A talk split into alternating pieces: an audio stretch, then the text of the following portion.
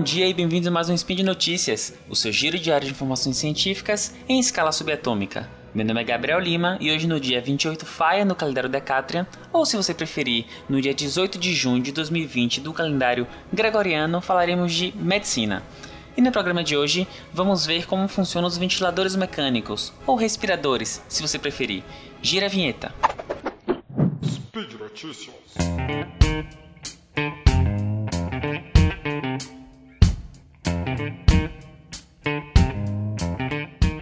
Antes de entrar no tema, a gente queria falar um pouco com vocês do Cambly. O Cambly é uma plataforma de aulas particulares em inglês que é baseada na conversação com nativos. Ela funciona 24 horas por dia. Você pode tanto ter aula no momento que você entra um demand, chega lá, tem professor, como você pode reservar e ter aula na hora que você quiser. Ela é muito flexível, ela se adequa às suas necessidades e gostos. Você consegue ter diferentes níveis é, de conversação no Cambly. Você tem inclusive professores que falam português para os níveis mais iniciantes que queiram discutir temas que ainda não está no inglês, quanto com você que já está bem avançado no inglês e quer refinar em alguma área. Então ela é muito completa e você não consegue não só ajustar pelo seu horário e ajustar pelo seu nível, como também pelo seu estilo. Você consegue ver os interesses, você consegue filtrar os professores pelos seus interesses e estilos de fala. Eu, por exemplo, testei o Cambly, eu usei o Cambly e foi muito legal porque eu achei uma professora que ela era formada em saúde pública e eu sou, como sou da área de medicina, a gente pôde conversar um pouquinho, bater um papo sobre pandemia, momento atual do mundo, é, política de saúde pública e foi muito interessante porque foi a primeira vez que eu tive a oportunidade de falar em inglês com uma pessoa que sabe sobre o assunto. Eu não só pude falar o que eu achava. Foi uma pessoa que sabia sobre o assunto e foi uma experiência muito agradecedora, assim. Foi incrível o nosso papo. E, e o Cambly, ele, ele propicia isso para você. Você consegue achar professores que têm diferentes estilos, interesses. Você pode falar sobre pintura, esporte, tudo isso você consegue achar no Cambly. É, ele oferece aulas particulares para adultos, mas também tem o Cambly Kids, que você tem aulas a partir de 3 anos. E os professores são todos nativos é, em países de língua inglesa, e com isso você consegue até ver sotaques diferentes, né? acentos linguísticos diferentes pelo país da pessoa. Ela funciona é, a hora que você quiser, você consegue é, é, conectar sempre. E o importante é deixar a vergonha de lado. Lá você vai entrar na conversação. Os professores, eles são muito acolhedores. Eu sou muito, eu sou muito envergonhado, mas eu fui rapidamente acolhido e foi muito legal a experiência que eu tive. E não deixe, deixe a vergonha de lado e aproveite e use o Kimberly. E aproveite que, nosso, o, que o Secash, o Spin de Notícias, está dando uma aula teste para você tentar que é o Spin de Notícias, o código que você coloca lá na plataforma do Cambly, entra no nosso post, você vai ver. Então você entra lá no Cambly, C-A-M-B-L-Y.com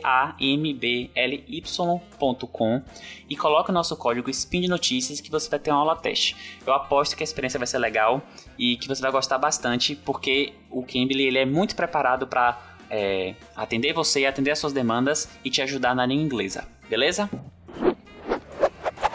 Bom, entrando no assunto, vamos falar um pouquinho sobre a ventilação mecânica, que é feita com respirador artificial, ventilador mecânico, né? Que está muito em voga hoje em dia por conta da pandemia do Covid. Então a gente sabe que muitos dos pacientes que complicam por conta da Covid-19, eles acabam necessitando de ventilação mecânica invasiva. Eu vou explicar o que é cada coisinha desse nome, mas eles precisam ser entubados, mandados para UTI e ficar sob ventilação artificial, com a máquina jogando ar para dentro dos pulmões deles. Muito se fala sobre ventilação hoje em dia, sobre respiradores, mas sempre no âmbito político. Ah, comprou tanto, fraudou tanto, deixou de entregar tantos, mas pouco se explica como funciona. E hoje, esses problemas acabaram. A gente vai falar um pouquinho sobre a ventilação mecânica. Então vamos começar pelo nome.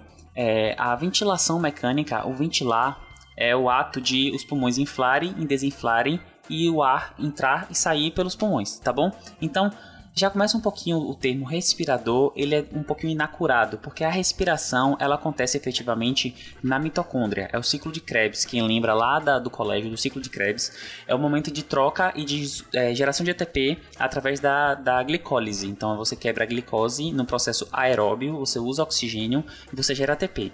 Essa é a respiração. Então o respirador não é exatamente um respirador, ele é um ventilador. Embora é, para fins de entendimento, tanto faz. Não, é, é, um pouco preciosismo. Eu prefiro ventilador, mas entendendo que é uma máquina que joga ar, tá tudo bem. Então, os ventiladores mecânicos eles funcionam de maneira oposta ao nosso pulmão. Então, como é que a gente respira? A gente respira com, a gente tem um estímulo central, né, que fica no bulbo. O bulbo ele faz parte do tronco cerebral, faz parte do sistema nervoso central e ele através de é, pressões de concentração de gases no sangue, ele faz o disparo para a necessidade de ventilar, ou seja, de inflar os pulmões e trocar gases. Então a gente precisa, por exemplo, jogar o CO2 para fora. Então ele fala: olha, é hora de expirar e inspirar. Pronto, começa daí. A partir disso, a gente gera uma contração muscular dos músculos, é, da musculatura da respiração. E o que essa musculatura faz vai ser abrir a caixa torácica, gerando uma pressão negativa dentro do pulmão. O que é isso? É, imagina uma bolinha de soprar que você coloca ela na máquina e suga pela parte de trás. Então você está aumentando o volume sem aumentar a pressão. Então isso você vai gerar uma pressão negativa, um gradiente de pressão negativa que vai propiciar o fluxo do ar entrar no pulmão, beleza? Então o que a gente tem é os músculos contraindo, aumentando o volume da caixa torácica.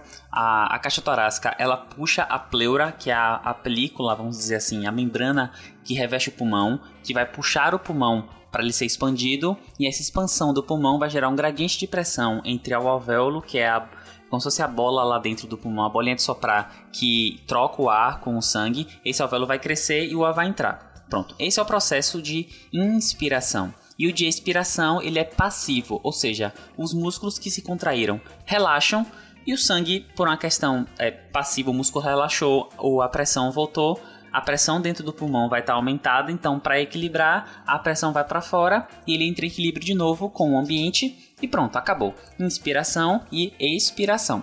No ventilador mecânico acontece um pouco diferente. Na verdade, acontece totalmente diferente. Porque o que acontece é que no ventilação mecânica esse paciente que foi indicado a, ventilação, ele não tem mais a capacidade de manter as suas trocas gasosas adequadas, ou seja, o, a respiração dele voluntária é, única fisiológica dele não está sendo mais capaz ou de fazer uma expansão boa ou já não está conseguindo fazer uma troca gasosa legal, ou seja, ele está inspirando e expirando, só que não está entrando oxigênio, não está saindo é, CO2 de maneira adequada. Então a gente entuba esse paciente, quer colocar um tubo na traqueia dele e coloca ele na ventilação mecânica. E o que acontece na ventilação mecânica? a, o ventilador, que é um programa que ele está conectado a oxigênio puro e ar, então ele faz misturas, a gente sabe que o nosso ar tem em torno de 21% de oxigênio, então ele tem ar e oxigênio, e com isso ele consegue fazer misturas que variam entre 21% de oxigênio até 100% de oxigênio, e ele através de um circuito eletrônico, ele joga ar para o seu pulmão. Então é como se fosse alguém soprando na sua boca. Então é isso que funciona, só que ele a, esse sopro ele vai direto para o pulmão, porque ele está entubado, ou seja, ele não vai para o sistema digestório, não cai no esôfago.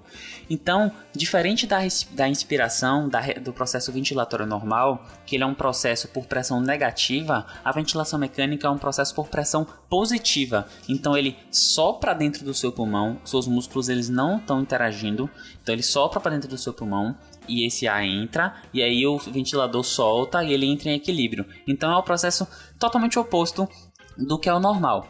E aí você pensa, nossa, deve ser muito agressivo. E é, a ventilação mecânica é um processo extremamente agressivo. A gente indica, a, a gente sempre fala assim, fala na medicina que é, quando você coloca na ventilação mecânica, você já está esperando tirar ele da ventilação mecânica. Você nunca intuba um paciente se você não tiver uma previsão de retirada. Então você intubou por isso. Quando ele melhorar disso, eu vou destubar, extubar e tirar esse paciente da ventilação. E porque ele é muito agressivo, ele é muito inflamatório, ele vai contra a fisiologia normal do pulmão. E aí a gente lança mão de vários mecanismos para poder é, melhorar, otimizar esse paciente.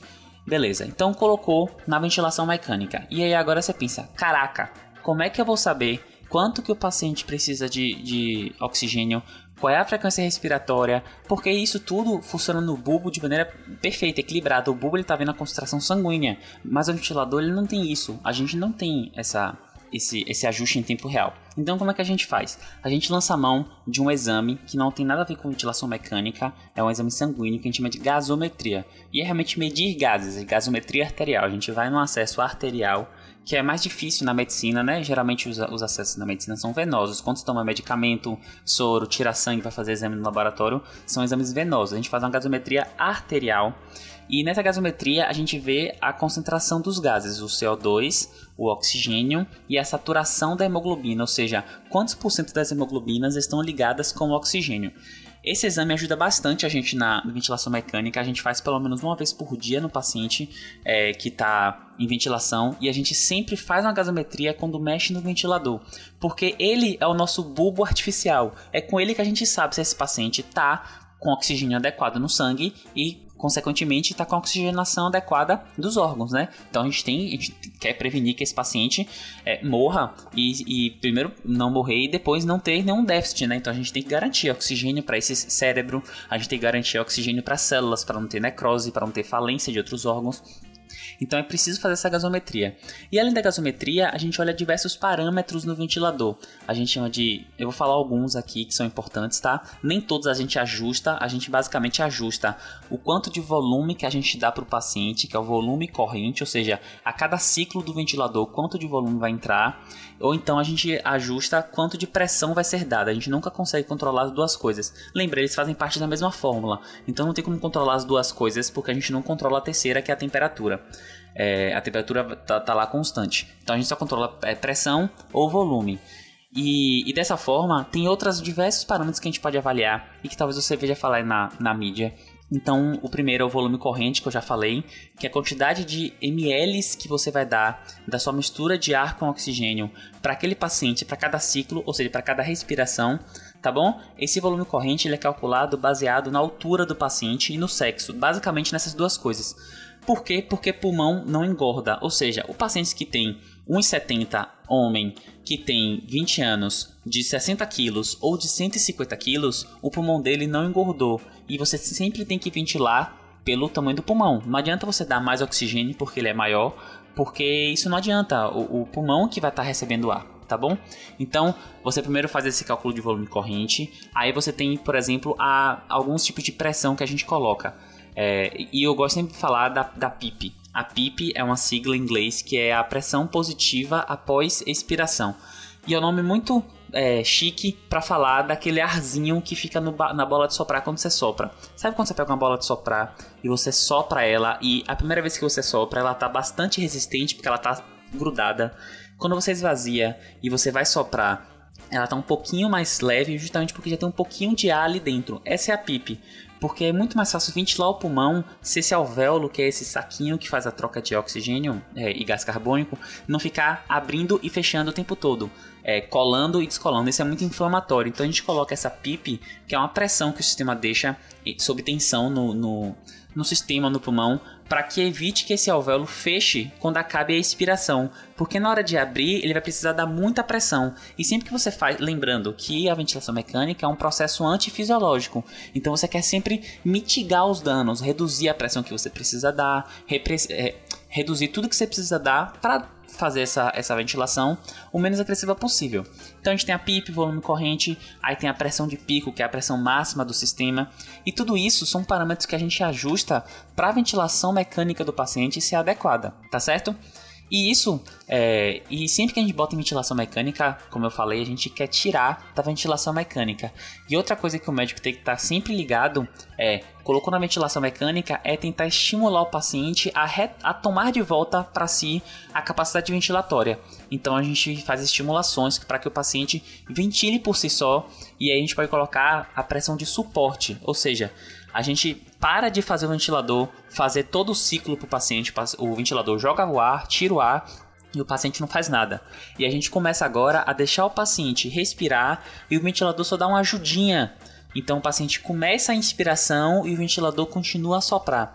E a gente vai gradativamente testando esse paciente até ele conseguir é, sair da intubação. A ventilação mecânica é um processo é, bastante extenso. A gente vai ter sidecast sobre esse tema ainda mais pra frente. A gente vai falar um pouquinho sobre fisiologia respiratória. Mas eu espero que tenha ajudado um pouquinho vocês entenderem o que é respirador, para que ele serve. É, porque fica muito no, no campo imagi da imaginação, a gente não sabe exatamente como ele funciona. Então é um equipamento bastante caro na medicina, ele é bastante complexo, mas que salva vidas. E é isso. Então, e quando alguém falar respirador, é, para você, você já sabe, opa, isso aí ele tá falando do ventilador mecânico. Beleza, gente? E por hoje é só. Lembrando que lá no post vai ter um link que eu vou deixar com uma matéria que fala um pouquinho mais sobre ventilação mecânica, como funciona na Covid, a importância, tá bom? E aproveite que você já entrou lá no post, deixe também seu comentário, elogio, crítica, deixe seu salve, declaração de amor, como você quiser, tá bom? Lembrando que ainda que esse podcast só é possível de acontecer por conta do seu apoio no patronato do SciCash, no Patreon, ou no Padrim, ou no PicPay. Um beijo no seu rim esquerdo e até amanhã. Tchau, tchau.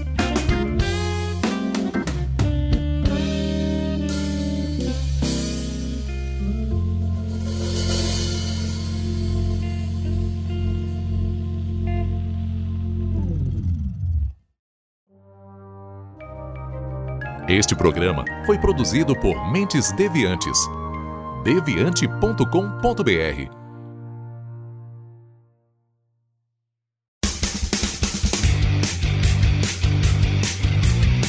Cortes, edição de podcast.